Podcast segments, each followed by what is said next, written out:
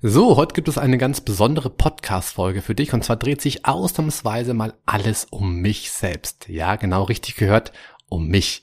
Ich beantworte heute nämlich einige Fragen, die ihr mir gestellt habt und zwar sowohl zu beruflichen als auch zu privaten Angelegenheiten. Wenn du also mehr über mich und meinen Background erfahren möchtest, dann hör unbedingt in diese Podcast-Folge rein. Bis gleich. Was würdest du tun, wenn es keine Grenzen gäbe und du alle Möglichkeiten hättest. Herzlich willkommen bei Mind Skills to Go, dem Podcast für alle, die über sich hinauswachsen wollen. Mein Name ist Alexander Witt und ich freue mich sehr, dich hier zu begrüßen.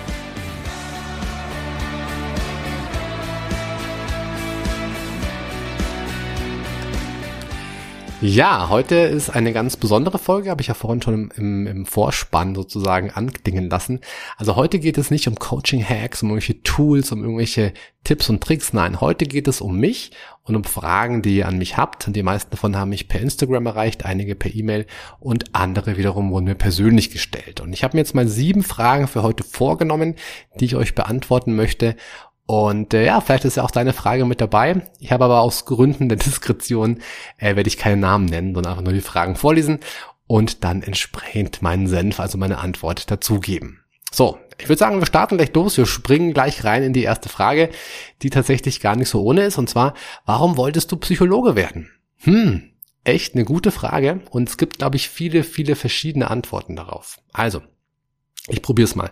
Eine Antwort darauf ist auf jeden Fall, dass ich schon immer extrem spannend fand, wie wir Menschen ticken. Also warum wir bestimmte Sachen machen, warum wir bestimmte Ängste entwickelt haben, warum wir andere Sachen nicht können, warum wir uns manchmal minderwertig fühlen, warum wir uns manchmal sehr, sehr überlegen fühlen. Also all diese Sachen fand ich schon unglaublich spannend als Kind. Ich habe auch schon als äh, ich glaube im, im, im Abiturjahrgang habe ich sogar eine, eine Arbeit geschrieben zum Thema Aggressionstheorien im Lichte römischer Massenunterhaltung oder so ähnlich.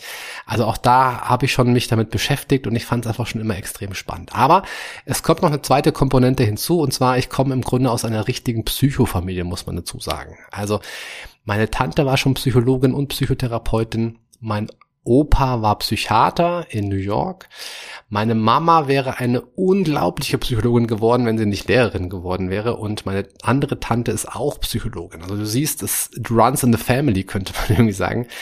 Und ich habe dann wirklich nach dem Abi erstmal meinen Zivildienst gemacht. Ich fand Bundeswehr einfach furchtbar blöd und schlecht und Krieg auch und all das. Also habe ich verweigert und habe dann Zivildienst gemacht und habe das in eine Einrichtung gemacht, die sich Nachbarschaftshilfe nennt. Also sprich, ich war zuständig dafür, dass ich den alten Menschen Essen gebracht habe, dass ich für sie eingekauft habe, dass ich sie von A nach B gefahren habe, dass ich sie gewaschen habe, dass ich sie angezogen habe und so weiter und so fort. Also im Grunde eine Arbeit, die echt cool war, die mich sehr, sehr begeistert hat, mich sehr erfüllt hat. Also was mit Menschen zu machen, was Sinnvolles zu machen, anderen Leuten zu helfen, fand ich schon immer total cool. Habe aber auch festgestellt, dieses Pflegerische auf Dauer, puh, das ist eher nicht so meins. Das ist auch ganz schön anstrengend teilweise. Gell? Du musst immer Leute von A nach B schleppen, auf den, auf den Rollstuhl drauf hieven, wieder runter hieven und dann hast du teilweise Leute, die sind zwei Meter zehn groß und wiegen 130 Kilo und boah, also das war schon ganz schön anstrengend. Aber der Teil, der mir extrem Spaß gemacht hat, das waren die Gespräche. Also ich habe ganz viel mit den alten Leuten gesprochen und die haben mir ganz viel über ihr Leben erzählt und über irgendwelche Hintergründe und wie sie das erste Mal verliebt waren und was sie alles für traumatische Geschichten erlebt haben und so weiter. Und das fand ich unheimlich faszinierend.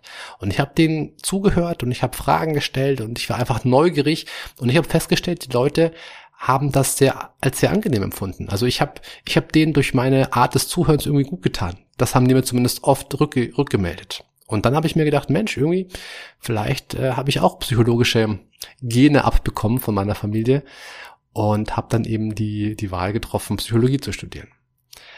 Und ähm, es war noch ein anderes Fach im Rennen. Also ich äh, hatte auch mit Medizin geliebäugelt, muss ich sagen. Hab dann aber davon Abstand genommen, als ich gesehen und gehört habe, dass man da wirklich Leichen aufschneiden muss und sich mit denen irgendwie, also boah, nee, das war puh, ganz gruselig. Habe ich also sein lassen und stattdessen eben dann Psychologie studiert. Ja, zweite Frage. Wo hast du studiert? In München. Kurz und knappe Antwort an der LMU in München. Vielleicht kann ich noch die Antwort ein bisschen verlängern, damit sie nicht ganz so einsilbig ist. Also ich habe in München studiert und vielleicht dann, wenn ich das erzähle, sagen viele, boah, krass, Alex, du musst dein Abi von 1,0 oder 1,1 gehabt haben. Und dann sage ich immer, nö, gar nicht. Dann sagen sie, ja doch, bestimmt, das muss super gewesen sein. Und dann habe ich, dann sage ich immer, nee, ja, es war ganz schlecht, war es nicht, aber ich, ich bin nicht über den NC reingekommen. Also es gibt ja diesen Numerus Clausus für diese ganz beliebten Fächer und Psychologie zählte zumindest damals dazu. Und da muss man wirklich ein Abi von 1,1 äh, schlechtenfalls äh, gehabt haben. Und ich bin nicht darüber reingekommen, also nicht über die Note, sondern es gab damals an der LMU in München so Auswahlgespräche, wo man eingeladen wurde und dann hat sich da ein Professor mit einem 20 Minuten lang unterhalten und hat gefragt, warum man das machen möchte, was die persönlichen Beweggründe sind, was man schon für Erfahrungen hat, hat ein paar fachliche Fragen gestellt und so weiter und so fort. Und da habe ich mich anscheinend gar nicht so schlecht geschlagen, denn tatsächlich bin ich dann über diese Schiene da reingekommen. Also ich weiß nicht, ob es das immer noch gibt, wenn du Interesse hast, äh, auch Psychologie zu studieren, dann könnte das eine Möglichkeit sein, um trotzdem dahin zu kommen. Andere Leute, die ich auch noch äh, mit denen ich auch gesprochen habe, die haben das Ganze über Österreich geschafft. Da ist es wohl nicht so schwer, an einen Psychologiestudienplatz zu kommen. So, nächste Frage. Was würdest du jemandem raten, der mit der Entwicklung seiner Persönlichkeit beginnen möchte? Puh, gute Frage und da wird es jetzt auch keine ganz kurze Antwort geben. Also, wenn du jemand bist, der sich gerade anfängt, für das Thema Persönlichkeitsentwicklung zu begeistern, dann würde ich als allererstes mal damit anfangen, dass ich mal schaue, hey, was fällt mir schwer, in welchem Bereich möchte ich mich eigentlich verbessern? Ja, also wo, wo, wo sind Ansatzpunkte sozusagen? Und übrigens, nur mal ganz kurz als äh, Werbung in eigener Sache, es gibt dazu einen richtig coolen Selbsttest, den ich selber entwickelt habe. Den findest du auf meiner Homepage unter www.alexwitt-coaching.de. Da gehst du dann auf die 0-Euro-Angebote und da gibt's dann einen Selbsttest, der dir anzeigt, was dein Potenzial ist. Also der, quasi der, der Test spuckt dir aus, in welchem Bereich du dich verbessern kannst, nachdem du da 25 Fragen beantwortet hast. Und das Coolste daran ist, der Test sagt dann auch noch im nächsten Schritt, was du an coolen Coaching-Übungen machen kannst, um da einen Schritt weiterzukommen. Also wenn du anfangen möchtest, dich damit zu beschäftigen, würde ich dir diesen Test sehr, sehr, sehr ans Herz legen, damit du einfach weißt, wo du starten kannst. Dann Punkt zwei wäre, dass du dich einfach mal selbst beobachtest. Dass wenn du schon mal weißt, okay, ich möchte mich im Bereich zum Beispiel abgrenzen, verbessern. Ich möchte lernen, Nein zu sagen. Wenn du das schon mal weißt, ist das schon mal die halbe Miete. Und dann würde ich anfangen, mich im Alltag selbst zu beobachten und einfach mal zu schauen, wann gelingt mir das schon mal ganz gut und wann gelingt es mir so überhaupt nicht. Ja, damit du einfach schon mal weißt, okay, in welcher Situation bist du eigentlich gefährdet? Ja, wo könntest du dich noch verbessern? Und dann im dritten Schritt geht es wirklich darum, dieses Verhalten zu üben. Also relativ simpel eigentlich. Ne? Punkt eins, du musst wissen, wo möchtest du dich wirklich verbessern?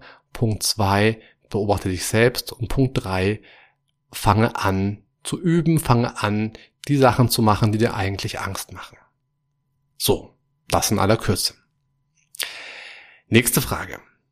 Mein Partner und ich verstehen uns schon seit einiger Zeit nicht mehr. Er nimmt sich keine Zeit für mich und behandelt mich auch sonst ziemlich schlecht. Soll ich mich von ihm trennen? Puh, was für eine Frage. Also, ganz ehrlich, auf so eine Frage kann ich dir leider keine Antwort geben. Ja, also wer bin ich, dass ich nur anhand von zwei, drei Zeilen, die du mir schreibst, ein Urteil fälle und dir sage, dass du dich trennen sollst oder eben nicht, das steht mir gar nicht zu. Also generell muss ich dazu sagen, als Coach bin ich niemand, der sagt, hey, trenn dich oder hey, bleib unbedingt zusammen oder mach A, mach B, mach C. Nein, das mache ich nicht als Coach. So arbeite ich nicht. Und ganz ehrlich, wenn du bei einem Coach bist, der sowas macht, dann solltest du zumindest leicht skeptisch sein. Denn die Aufgabe eines Coaches ist nicht zu sagen, wie du dein Leben zu führen hast und was du zu machen hast. Der Coach begleitet dich einfach nur. Das heißt, wenn du zu mir kämest mit so einer Fragestellung, oh Gott, soll ich mich trennen oder nicht, ich weiß es nicht, würde ich dir niemals sagen, mach's oder mach's nicht. Ich würde mit dir daran arbeiten und äh, ich würde mit dir schauen, was ist es, was dich stört? Ja, was ist es, was dir fehlt? Was trägst du vielleicht aber auch selber dazu bei, dass die Beziehung nicht mehr so läuft. Also ich würde anfangen, mit dir das Ganze zu hinterfragen, zu analysieren und meistens kommt dann die Antwort, ob du da bleiben sollst oder weggehen sollst, aus dir selbst heraus. Ja, meistens relativ bald sogar. So, also kurze Antwort kann ich dir leider nicht beantworten, diese Frage. Punkt. Nächste Frage. Was würdest du auf eine einsame Insel mitnehmen? Ja, die einsame Inselfrage. Hey, auf der habe ich fast schon gewartet. Also, was würde ich mitnehmen? Ähm, ich vermute ja mal, dass diese Frage darauf abzieht, dass man keine Familienmitglieder mitnimmt, weil ansonsten würde ich natürlich meine ganze Familie mitnehmen. Das sind aber vier Leute und man darf ja nur drei Sachen mitnehmen, glaube ich. Also normalerweise sind es ja immer drei Sachen. Also welche drei Sachen würde ich mitnehmen? Ähm, wenn ich meine Familie nicht mitnehmen darf, würde ich auf jeden Fall ein gutes Buch mitnehmen, damit man dort nicht langweilig wird. Ich würde mir auf jeden Fall etwas mitnehmen, mit dem ich mein Essen jagen kann. Also vielleicht eine gute Angel. Und dann würde ich mir noch, hm, was würde ich mir noch mitnehmen? Boah, das ist eine echt schwere Frage. Was würde ich auf eine einsame Insel mitnehmen? Ha. Ich weiß es ehrlich gesagt gar nicht. Ich würde irgendwas mitnehmen, damit ich nicht völlig wahnsinnig werde. Vielleicht ein, ein Block oder ein Heft und ein Stift, ja, um mich irgendwie, irgendwie meine Gedanken zu sortieren. Ich glaube, das würde ich auch noch mitnehmen. Aber ganz generell so diese Vorstellung, auf einer einsamen Insel zu sein, finde ich schon immer so ein bisschen spooky. Also, was würde ich da machen? Ich glaube, ich würde ganz ehrlich keine drei Tage dort überleben. Ja, wahrscheinlich würde der erste, der erste Säbelzahntiger oder der erste Affe oder irgendwie ein Gorilla oder irgendwer würde mich wahrscheinlich innerhalb von ein paar Stunden K.O. schlagen und dann auffressen. Aber vielleicht bin ich auch nur sehr pessimistisch, wer weiß. Nächste Frage. Welche Bücher zum Thema persönliches Wachstum kannst du empfehlen? Oh ja, wichtige Frage. Also, mein absolutes Nummer eins Buch, mein all-time favorite ist von Jens Korsen das Buch Der Selbstentwickler. Also wenn du das noch nicht kennst, schnappst dir, kaufst dir, leihst dir, hol dir. Es ist ein sensationell gutes Buch. Es ist ein richtig cooler Typ erstens und zweitens ein sensationell gutes Buch mit vielen, vielen Tipps und Tricks zum selber anwenden, wo du wirklich verstehst, worauf es ankommt bei persönlichem Wachstum, bei Persönlichkeitsentwicklung. Also das ist das Buch, ähm, ich glaube, ich würde wirklich nur dieses eine empfehlen. Das ist das eine Buch, was wirklich, wirklich super ist. Wenn du es noch nicht kennst, dann es lohnt sich ohne Ende dieses Buch durchzulesen. Letzte Frage. Du wirkst im Podcast immer so souverän. Wovor hast du eigentlich Angst? Haha, wovor habe ich Angst?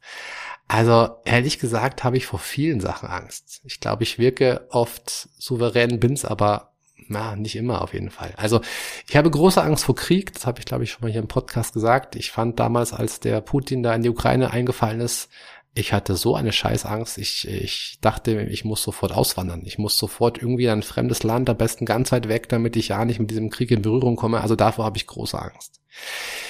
Ich habe außerdem Angst, ähm, um meine Familie immer wieder, ja, dass denen irgendwas zustoßen, zustoßen könnte. Das äh, ist schon auch was, was, also vielleicht ist Angst das falsche Wort, aber ich mache mir schon Sorgen um meine Kinder, ja, also dass die irgendwas, äh, dass da irgendwas denen passieren könnte. Ich glaube, das ist als Eltern auch irgendwo ein Stück weit normal, ähm, ist bei mir aber auch nicht anders als bei anderen Eltern. Außerdem habe ich Angst vor Schlangen.